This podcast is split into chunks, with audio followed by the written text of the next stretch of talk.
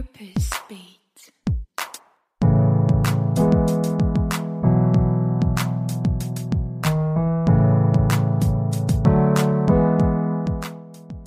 Hallo, mein Name ist Lisa Kögler. Ich bin Purpose Coach und Managing Partner bei Womentor, einer Coaching- und Mentoring-Plattform für berufliche Weiterentwicklung.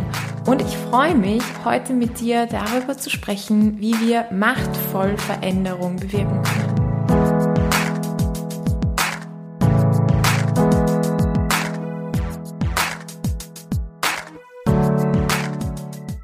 Wenn wir den Wunsch haben, unserem Purpose zu folgen, dann bedeutet das, dass Veränderung kommen wird, ob in unserem eigenen Leben oder dass wir Veränderung anstoßen wollen im Außen. Also in diesem Prozess, dem eigenen Purpose zu folgen, ist Veränderung immanent. Dort, wo Veränderung passiert,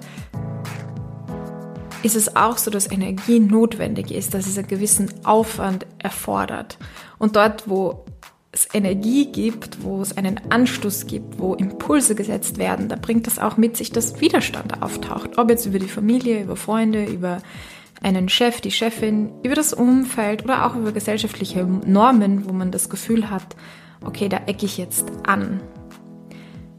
Das heißt, Veränderung braucht innere Energie, es braucht eine Kraftquelle. Ich muss ja das irgendwo hernehmen, damit ich damit umgehen kann, damit ich auch das Gefühl habe, okay, das halte ich aus. Ansonsten komme ich ja nie zu dem Step, dass ich mich auf Veränderung einlasse, wenn ich das Gefühl habe, das schaffe ich nicht. Ja, also ich, ich habe diese Energie nicht, das durchzuziehen.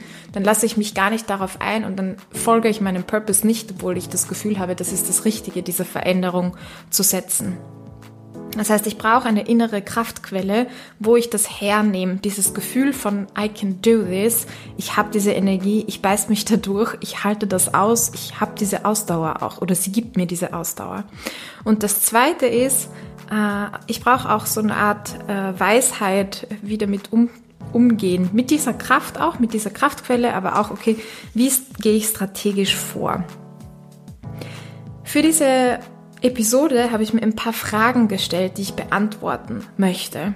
Die eine Frage ist, warum ist Wut so wichtig? Wir werden sehen, dass Wut diese innere Kraftquelle ist, von der ich gesprochen habe, die man braucht, um Veränderung umzusetzen im eigenen Leben oder im Außen. Die zweite Frage ist, was kann ich tun, wenn ich mich machtlos fühle? Wenn ich mich meinem Umfeld gegenüber ausgeliefert fühle oder ich das Gefühl habe, so ich bin stuck, also ich kann mich irgendwie nicht mehr bewegen oder ich auch mich macht, als machtlos erlebe im Inneren. Die dritte Frage ist, wie kann ich effektiv und strategisch wirken? Was braucht es, um Macht gut auszuleben? Und die vierte Frage ist, die damit auch ein bisschen einhergeht, was ist denn ein guter Herrscher, eine gute Herrscherin? Dass wir uns das auch nochmal ganz kurz einschauen. Also das sind die vier Fragen. Und es gibt für diese Episode ganz viele Voice Messages. Also an dieser Stelle schon mal Danke an Anna, an Michaela, an Marie und an Eva, die da ihre Beiträge dazu gegeben haben. Ich werde die einfließen lassen an unterschiedlichen Stellen. Und ihr findet die Kontaktdaten zu all, allen oder manchen ähm, auch in den Shownotes zur Episode. Bevor wir so richtig reinstarten, möchte ich dir noch ein paar Infos mitgeben. Und zwar die Expedition Y startet am kommenden Montag. Das heißt, dass ich jetzt noch die letzten paar Tage hast du die Chance, dich noch anzumelden. Montagabend ist übrigens auch die Infoveranstaltung. Das heißt, wenn du dir nicht sicher bist, ob das was für dich ist, kannst du dort kostenlos und unverbindlich dazukommen und dich einfach über die Webpage registrieren. Den Link findest du ebenfalls in den Show Notes.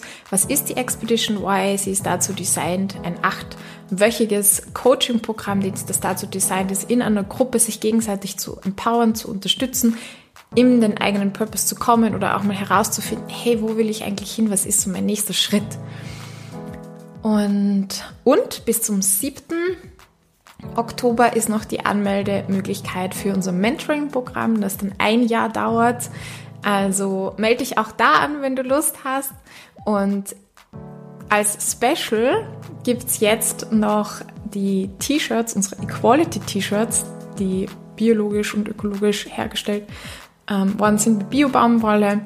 Ähm, vielleicht hast du sie schon gesehen auf unserer Webpage oder in Social Media. Ich trage sie unglaublich gerne. Ich finde sie wirklich sehr bequem und auch Cool, also wenn es dir gefällt, ist das vielleicht nochmal eins obendrauf, worüber du dich freuen kannst bei der Anmeldung. Wenn du es nicht möchtest, schreibst uns auch gerne dazu, damit wir keine T-Shirts ausgeben, die dann nicht gerne getragen werden. Ja, und jetzt viel Spaß mit dieser Folge.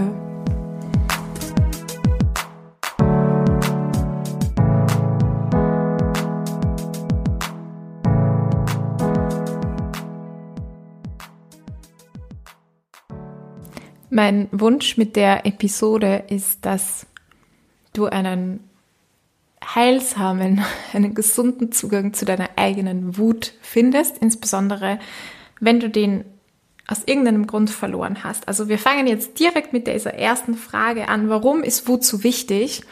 Ich finde das auch wichtig, sich das mal rational anzuschauen und Vernunftsgründe dafür zu finden, weil ich glaube, oft ist in unserem Kopf, in unserer Ratio genau diese Barriere da. Wenn wir nämlich denken, Wut ist verletzend, zerstörerisch, sehr negativ besetzt, dann ist es sehr logisch, dass wir uns das nicht erlauben und unser Gehirn eine Schranke quasi einbaut und Wut unterdrückt.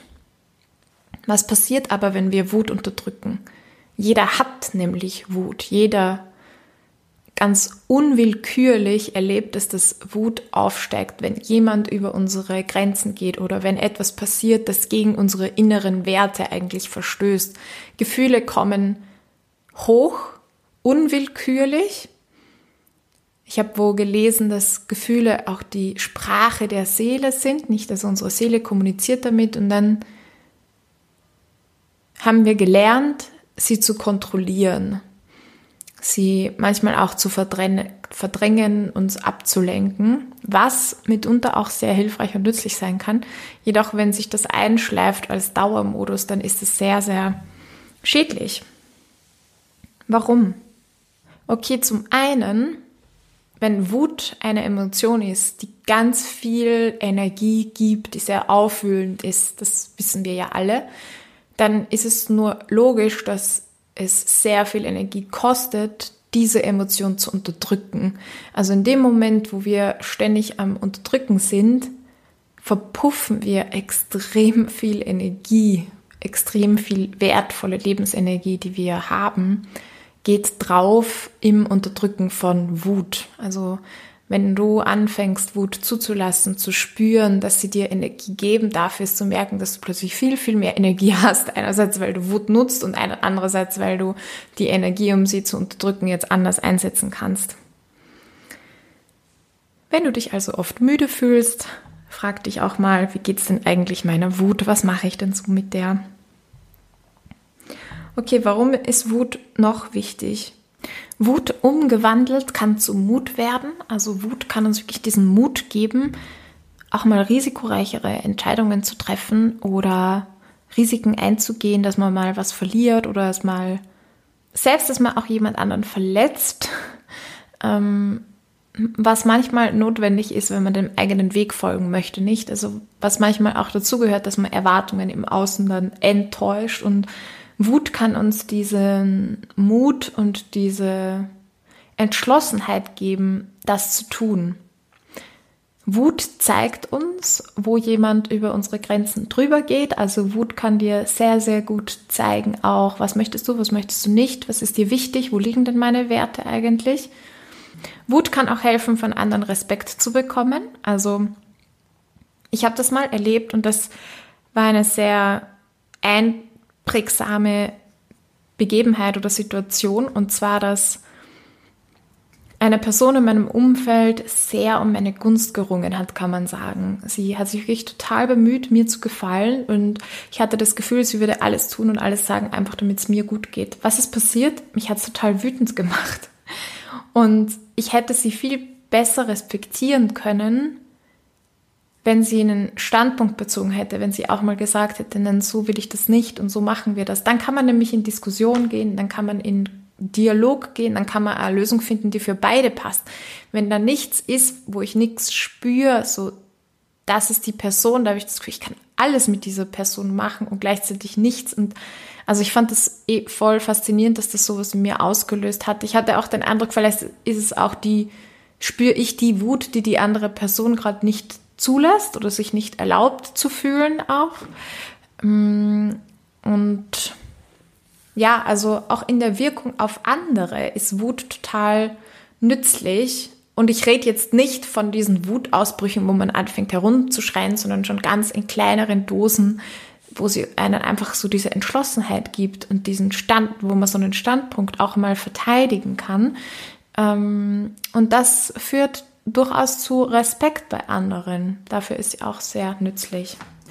Wenn du jetzt immer noch nicht sicher bist, wie gut Wut tatsächlich ist, dann möchte ich dich wirklich ermutigen, da hinzuschauen, wo das denn herkommt. Und ich will dich eigentlich bitten, für dich selbst und auch für die Menschen in deinem Umfeld, das nochmal zu überdenken und das anzugehen und ähm, hinzudenken und hinzuschauen, ob du dir nicht damit ganz, ganz viel nimmst, wenn du Wut nicht auch umarmst und eigentlich auch liebst und akzeptierst und ähm, nützt, ja, sinnvoll nützt. Schauen wir weiter zur nächsten Frage. Was ist, wenn ich mich machtlos fühle? Wie was kann ich tun, wenn ich das Gefühl habe, ich bin aber machtlos? Und ich glaube, das Erste ist eh schon, sich mit dieser Wut auseinanderzusetzen ähm, und da wieder ins Spüren zu kommen. Ich werde dir in den Shownotes einige Übungen dazu aufschreiben, wie du das machen und wie du da hinkommen kannst. Und auch wichtig ist, den eigenen Handlungsrahmen zu erkennen. Also wieder zu erkennen, wo wo habe ich denn Entscheidungsmöglichkeiten, wo habe ich auch Handlungsmöglichkeiten in meiner Situation? Und wo habe ich auch Macht abgegeben. Ein Beispiel, ein Arbeitskollege oder eine Arbeitskollegin ist oft irgendwie grantig oder lässt blöde Kommentare. Und äh, wie man damit umgeht, ist, dass man versucht, dieser Person aus dem Weg zu gehen und ihr einfach nicht zu begegnen. Und das nimmt aber schon solche Ausmaße an, dass man sich genau überlegt, okay, die geht meistens um elf auf einen Kaffee, das heißt, selber geht man erst um zwölf, damit man ihr nicht begegnet und hätte eigentlich auch lieber gern vorher einen Kaffee, aber macht es eben nicht, weil da genau diese Person da ist und man überlässt ihr sozusagen die Küche. Oder man nimmt den größeren Weg nach der Arbeit zum Parkplatz oder zur U-Bahn, damit man dieser Person eben nicht begegnet. Und im Endeffekt gibt man damit dieser Person aber ganz viel Macht, weil sie beein ohne es zu wissen, hat sie einen ganz konkreten Einfluss auf das, wie ich mein Leben und meinen Tag gestalte. Und wenn du sowas bei dir erkennst, möchte ich wirklich fragen, möchtest du diese Macht abgeben oder möchtest du nicht mal diese, diese Wut nehmen und in einer Situation der Konfrontation, der Begegnung deinen Standpunkt klar machen und ähm, wenn ein blöder Kommentar kommt, wieder was zurückgeben, ja, und ähm, dem was entgegnen, sagen, hey, so mit mir nicht, anstatt dass du dich zurückweichst und eigentlich einschränken lässt, lässt in deinem eigenen Leben und frag dich auch wirklich, okay, wo ist mein, wo ist mein Handlungsrahmen? Wo ist mein Entscheidungsrahmen, wenn es der eigene Chef, die eigene Chefin ist, die dir das Leben hart und schwer macht, zu sagen, vielleicht ist auch Kündigen, vielleicht ist auch Jobwechseln eine Idee. Also ab wann ist der Punkt bei dir erreicht, wo du eigentlich sagst, zu nicht und jetzt nicht mehr und jetzt gehe ich und das lasse ich mir nicht bieten und das lasse ich mir nicht gefallen und das möchte ich mir einfach auch nicht antun. Ich habe mal die Frage gehört, möchtest du geliebt werden oder möchtest du respektiert werden? Und manchmal versuchen wir Harmonie herzustellen, einfach um gemocht zu werden, aber verlieren dabei den Respekt von anderen und vielleicht sogar den Respekt vor uns selbst, lassen uns verbiegen, lassen es zu, dass man über unsere Grenzen geht und damit schaden wir uns selbst enorm, unserer Selbstachtung, unserem Gefühl von Würde, auch unserem Gefühl von ich habe Stärke, ich kann ähm, und unserem Selbstwert. Und ich finde, das sind die Kosten einfach zu hoch. Also ich würde dir empfehlen, das nicht zu tun. ja, frag dich wirklich, was sind die Kosten, wenn du, wenn du das weiter, wenn du diese diesen Weg weiter gehst. Ich möchte jetzt die Sprachnachrichten von unserer Community einschalten und zu Wort kommen lassen. Sie sagen total wichtige Dinge zu dem, wie wir nun unsere Macht leben können und auch effektiv und strategisch gut nutzen können. Und ich werde es dann im Anschluss nochmal zusammenfassen und quasi alles zusammen strukturieren, was wir dann gehört haben. Die Fragen, die ich gestellt hatte, waren, was braucht es, um mehr Macht und Einfluss zu erlangen?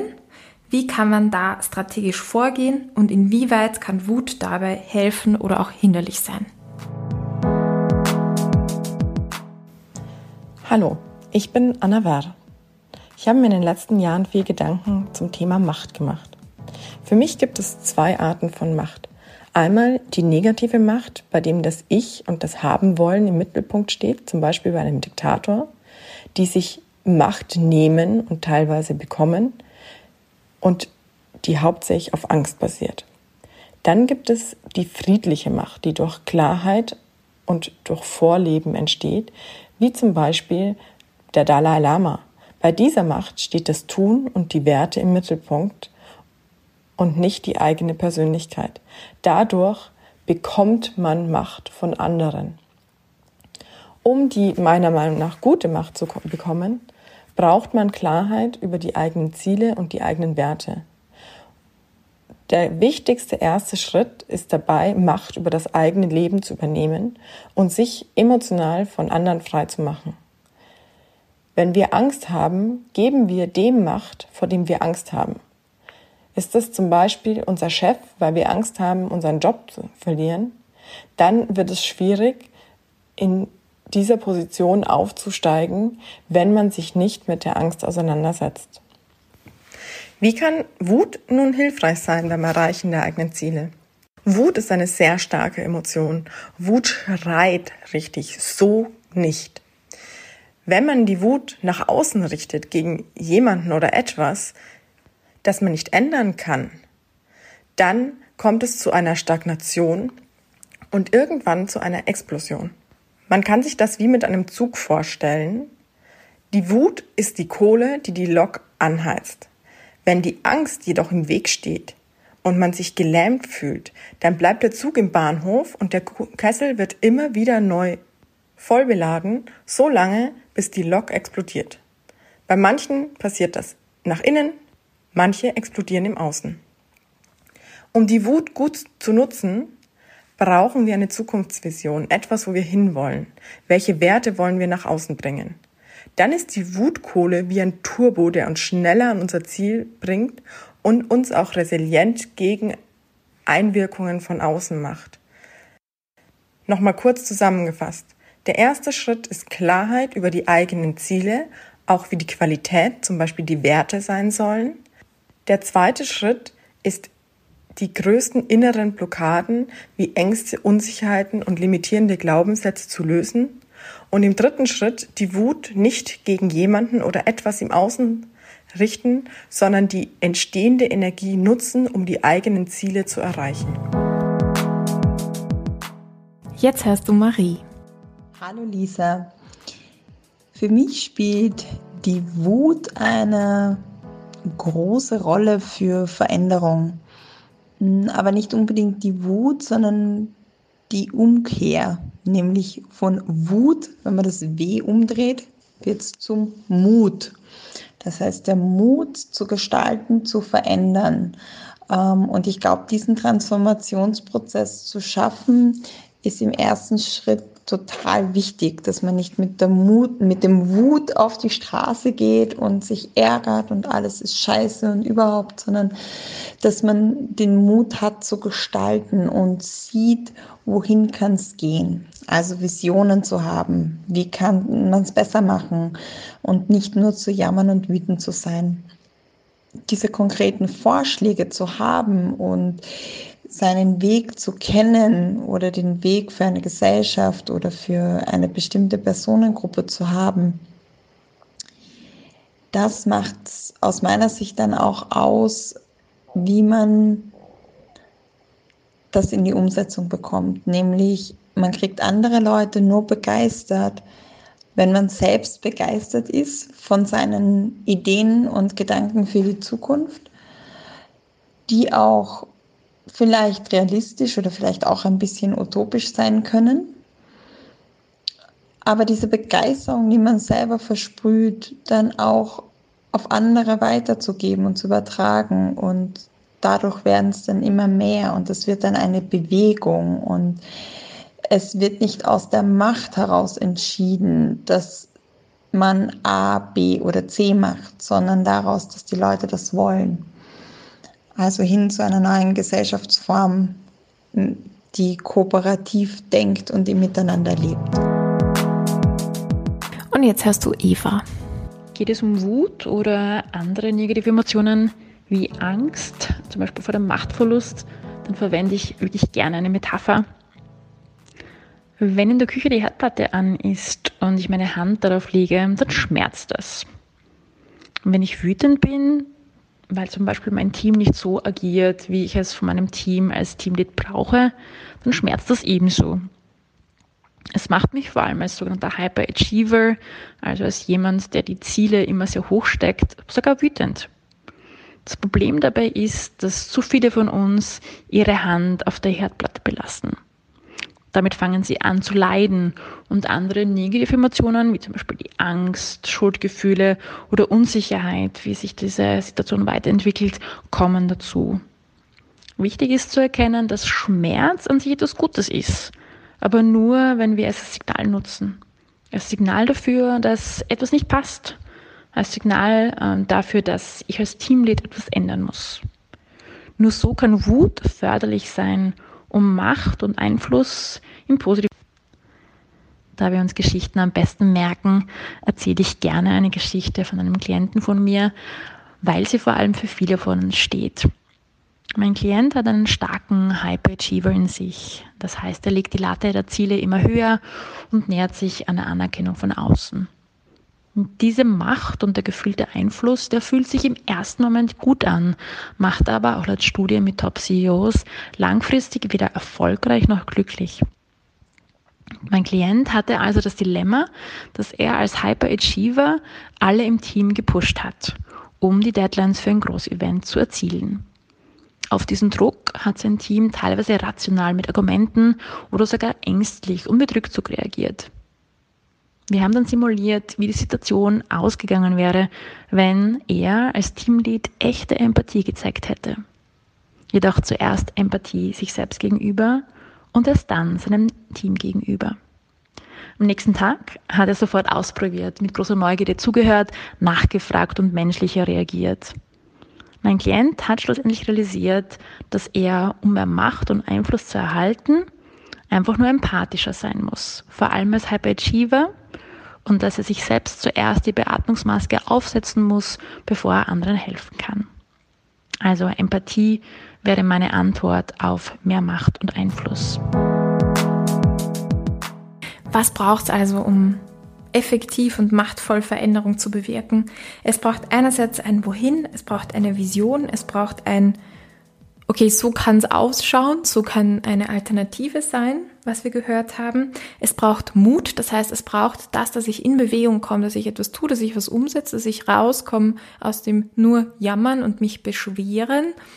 Bevor ich jammer und beschwere, ist immer noch besser, ich treffe die Entscheidung, jetzt mal dort zu bleiben und das auszuhalten. Und selbst wenn es bedeutet, mich in einem Stück weit zu verbiegen, weil ich damit XY irgendein Ziel verfolge oder weil es diesen oder jenen Grund gibt, und ähm, genau, und dann einfach aber trotzdem auch aufhören zu jammern, weil das im Endeffekt das ist, was wir auch gehört haben. Ich habe diesen Dampfkessel, ich weiß, ich kann ja nichts bewegen und ich, ich füttere meine Wut, ich füttere meinen Ärger darüber und halte daran fest und am Ende kann ich sogar dabei bitter werden. Genau, also es braucht ein Wohin, eine Vision, es braucht die Bewegung, den Mut, ähm, da was zu verändern, Entscheidungen zu treffen und ähm, worüber ich mit Michaela auch noch gesprochen habe, ist, es braucht auch einen gewissen Gestaltungsraum. Also es kann passieren, dass ich bemerke, meine Umgebung ist veränderungsresistent. Hören wir uns dazu noch die Gedanken von Michaela an. Hallo Lisa, jetzt kann ich dir mit einer Sprachnachricht antworten. Also ich glaube, äh, wenn du merkst, dass dein Mikrokosmos ähm, veränderungsresistent ist, dann hast du immer zwei Möglichkeiten. Also einerseits ähm, dass du sagst, okay, ich passe mich an, ich verbiege mich unter Umständen äh, und mache etwas, was vielleicht gar nicht meinen Wertvorstellungen entspricht, meinem Purpose, meiner Mission. Ähm, aber um dazuzugehören oder um dabei zu bleiben oder um ja, die Interessen anderer zufriedenzustellen, aber meine hinten anzustellen, mache ich das halt. Kann natürlich verschiedene Hintergründe haben, warum man das macht. Oder man sagt, nein, also das entspricht dann nicht mehr mir, das macht, das ist nicht das, was mich eigentlich ausmacht, wo ich, worin ich gut bin, was ich gut kann, äh, was ich machen möchte und sagt, okay, äh, ich verlasse meinen Mikrokosmos. Und ich glaube, ganz, ganz viele Leute haben da ein bisschen Scheu äh, davor, den Mikrokosmos zu verlassen, weil das nicht immer eine schwarz-weiß Entscheidung ist, sondern da auch viele andere Entscheidungen mit dranhängen. Also ob es jetzt vielleicht äh, familiäre Entscheidungen sind oder ja, finanzielle Entscheidungen auch mitunter kann ja sein.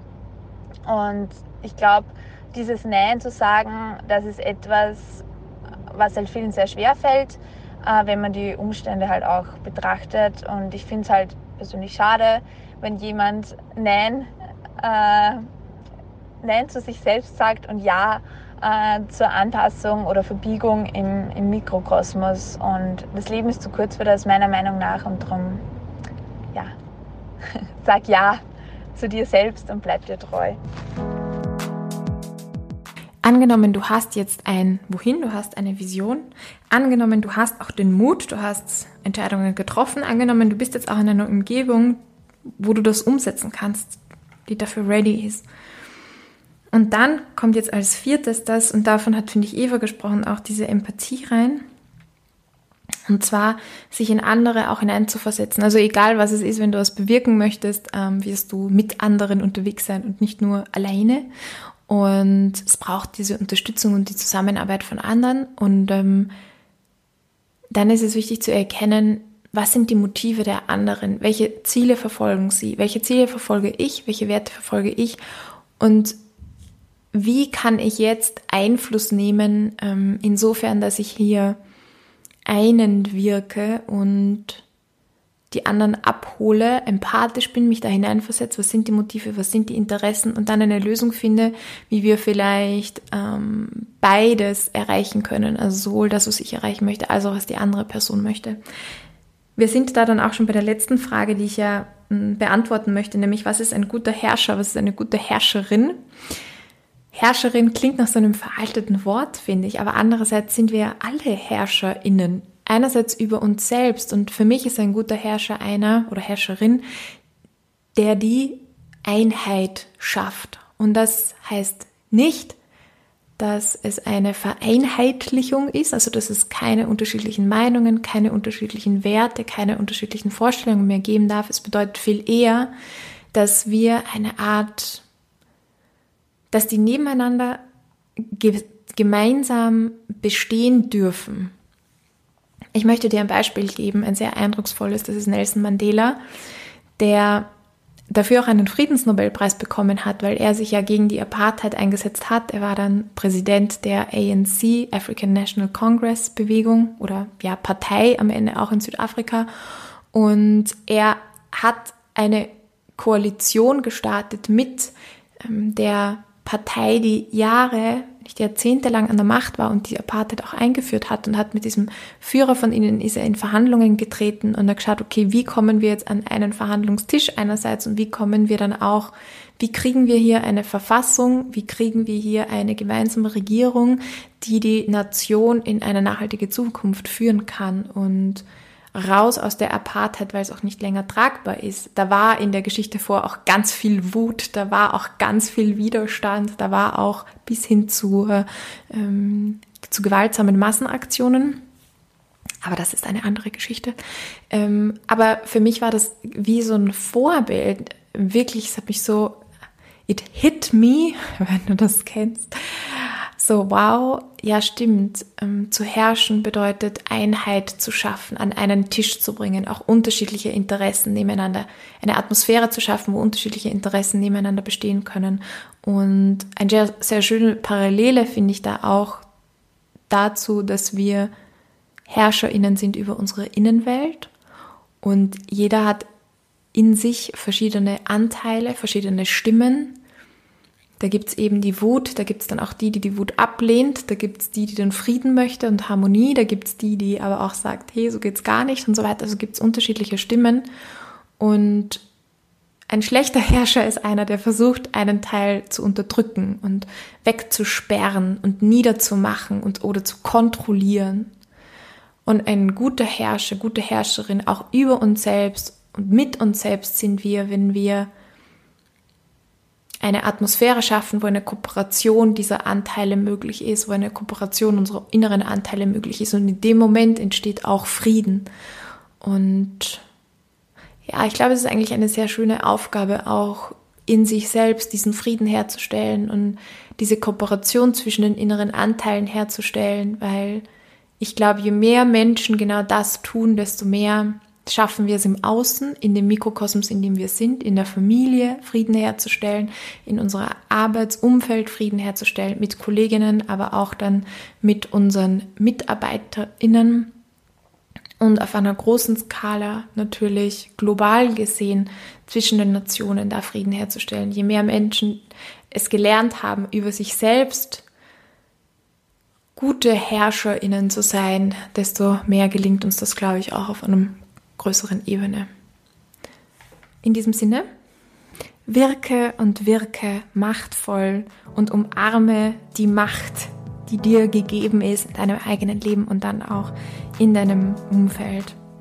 Nochmal kurz zur Zusammenfassung. Wir haben gehört, warum Wut wertvoll, warum sie wichtig ist für uns, um unsere Werte zu erkennen, um sie auch zu definieren, um unsere Grenzen zu definieren, um Respekt zu erlangen. Wir haben auch gehört, was wir tun können, wenn wir uns machtvoll fühlen, wieder Verantwortung übernehmen, die eigene Macht, das eigene Machtpotenzial auch wieder zu erkennen und für uns einzutreten Handlungsspielrahmen erkennen. Wir haben gehört, wie wir effektiv und machtvoll Veränderung bewirken können, indem wir einerseits eine Vision haben, wohin soll es gehen, zweitens Wut in Mut umwandeln, in Bewegung kommen, drittens uns ein Mikrokosmos schaffen, wo es dafür Raum gibt und viertens ein Win-Win-Situationen herstellen und in die Empathie gehen. Und dann zu guter Letzt haben wir uns angeschaut, was ist ein guter Herrscher, eine gute Herrscherin? Es ist eine, die Einheit hervorbringt, die vereinend und nicht trennend ist und trotzdem aber auch den eigenen Standpunkt nicht verlässt. Das vielleicht auch noch als Anmerkung. Also jetzt nicht ähm, der Einheit, beziehungsweise das geht schon Richtung Harmonie wählen, dann sich selbst wieder verbiegt. Also darum geht es auch nicht bei dieser Einheit ja, wenn du dazu Fragen hast, wenn du dazu Gedanken hast, wenn es dir gefällt, ich freue mich wie immer von dir zu hören. Du kannst auf Instagram äh, unter einem Reel oder unter einem Post deine Gedanken dalassen, ähm, dein Herz oder dein Smiley oder was auch immer dalassen. Ich freue mich über deine eine Rezension auf iTunes, wenn du da was dazu schreibst, was deine Gedanken sind. Ich freue mich über dein Abo natürlich, weil auch da sehe ich, okay, cool, ähm, you like it und ja, und auch wenn du Fragen hast, mach das gerne. Wenn du selber sagst, hey, ich würde gerne mal eine Voice Message schicken, schau auf unsere Webpage zum Podcast. Das ist www.momentor.at slash podcast. Dort findest du einen Button mit der Möglichkeit, deine Story zu teilen. Du kriegst dann von mir Informationen, was das nächste Thema ist und ich stelle dir konkrete Fragen, mit denen du dich einbringen kannst. Ich wünsche dir alles Gute und wir hören uns wieder in zwei Wochen. Folge deinem Beat.